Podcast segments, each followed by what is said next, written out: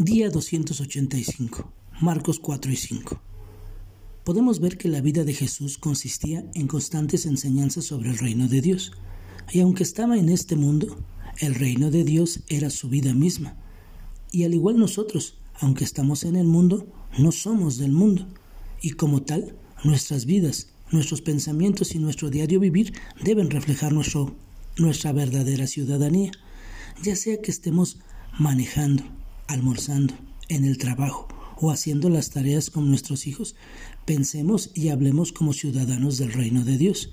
Que su palabra sea el centro de nuestras conversaciones, que en verdad sea nuestro deleite y nuestro respirar, como lo era para Jesús.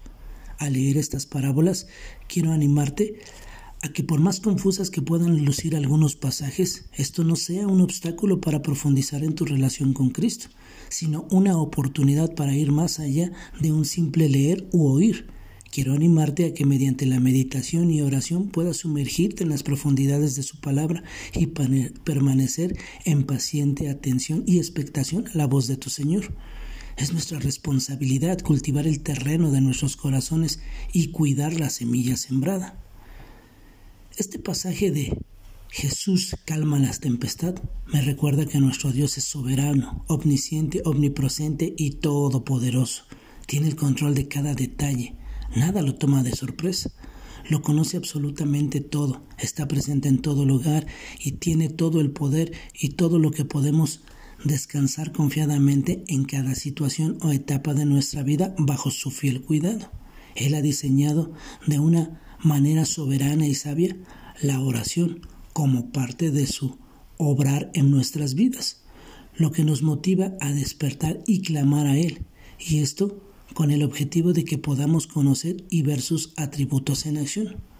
Muchos quisiéramos tener a Jesús físicamente a nuestro lado, pero recordemos que tenemos su presencia por medio del Espíritu Santo, el cual nos guía y habla en todo momento, y está con nosotros todos los días hasta el fin del mundo. Jesús es el Señor de señores. Todo, absolutamente todo, se debe postrar delante de Él. Todo obedece al sonido de su voz.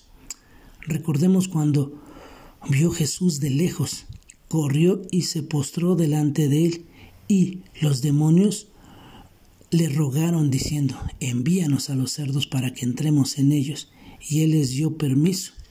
También Tomando a la niña, dice la palabra por la mano, le dijo, Talita cum, que traducido es, Niña, a ti te digo, levántate. Al instante, la niña se levantó y comenzó a caminar, pues tenía doce años. La pregunta es, ¿obedecemos nosotros al sonido de su voz? ¿Reconocemos su señorío y poder en nuestras vidas? Llama la atención cómo Jesús no le permitió al Gadareno irse con él, sino que le dijo, vete a tu casa, a los tuyos, y cuéntales cuál grandes cosas ha hecho el Señor para ti, y cómo tuvo misericordia de ti. Y es que nuestro primer campo de misión debe ser nuestro hogar, nuestra familia, como también lo dice Lucas 24:47, y que predicase en su nombre el arrepentimiento y el perdón de pecados a todas las naciones, comenzando desde Jerusalén. ¿Has compartido el Evangelio y las grandes obras de Dios en tu vida con tu familia? Nuestra fe juega un rol importante en nuestra relación con Dios, pues con ella es como si le abriéramos la puerta de nuestro corazón. La mujer que padecía del flujo de sangre no solamente quería ser sanada, sino que creyendo en Jesús la podía sanar, penetró a través de la multitud y actuó tocando la ropa de Jesús. ¿Verdaderamente creemos en el poder de Dios? Nuestras palabras, nuestras oraciones y nuestras acciones lo reflejan.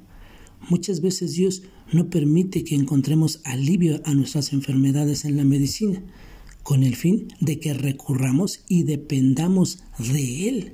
Si la mujer hubiese encontrado la solución en los médicos, no había tenido ese encuentro personal con Jesús. Dios no es ajeno ni ignora ninguna de tus pruebas y situaciones. Acércate a Él con un corazón sincero, rendido y confiado, y verás cómo Él literalmente voltea su rostro, te mira, te escucha y te responde. Recordemos que para nuestro Dios nunca es tarde. Que tengas un excelente día y que Dios te bendiga.